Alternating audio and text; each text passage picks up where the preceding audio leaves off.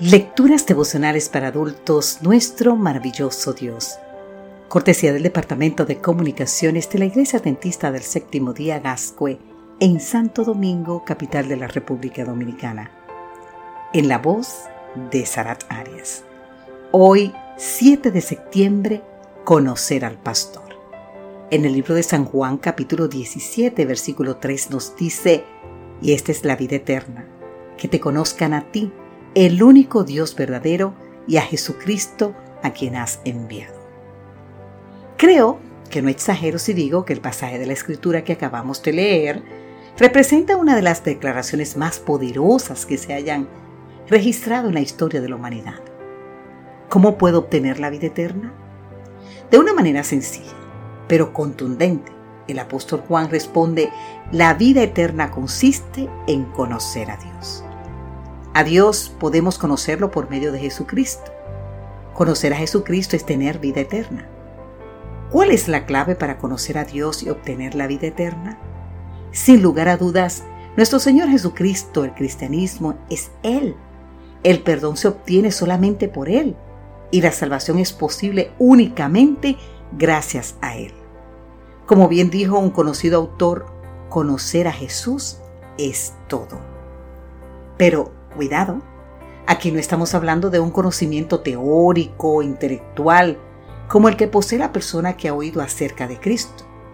Se trata, como bien lo afirma John Pauline, de conocer a Jesús personalmente, ser su amigo, vivir con Él, hablar con Él. Cuando hacemos esto entramos en una relación íntima con Dios. Te invito a leer en el libro el Evangelio que amamos, página 6.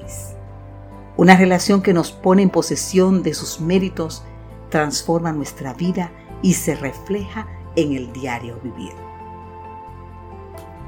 No hace mucho leí de nuevo un relato que encaja muy bien en lo que estamos diciendo. Lo cuenta Jamie Buckingham y es la historia de dos hombres a quienes se les pidió que recitaran el Salmo 23. Esto está en Power for Living, página 123. El primero de ellos era un profesional de la oratoria.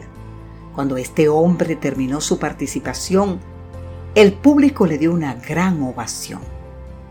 El siguiente participante era un hombre ya entrado en años y sin ninguna habilidad artística, pero cuando comenzó a repetir las palabras del Salmo 23, una atmósfera de santidad pareció impregnar el lugar. Jehová es mi pastor, nada me faltará. Cuando finalizó, no hubo aplausos, pero el ambiente estaba saturado de fervor y devoción. Ahora bien, ¿qué había ocurrido? Tomando la palabra, el primer participante explicó, la diferencia entre lo que escucharon de mí y de mi amigo es esta. Yo conozco el Salmo, pero él conoce al pastor. Querido amigo, querida amiga, ¿conoces a Cristo personalmente? ¿O solo conoces acerca de Él?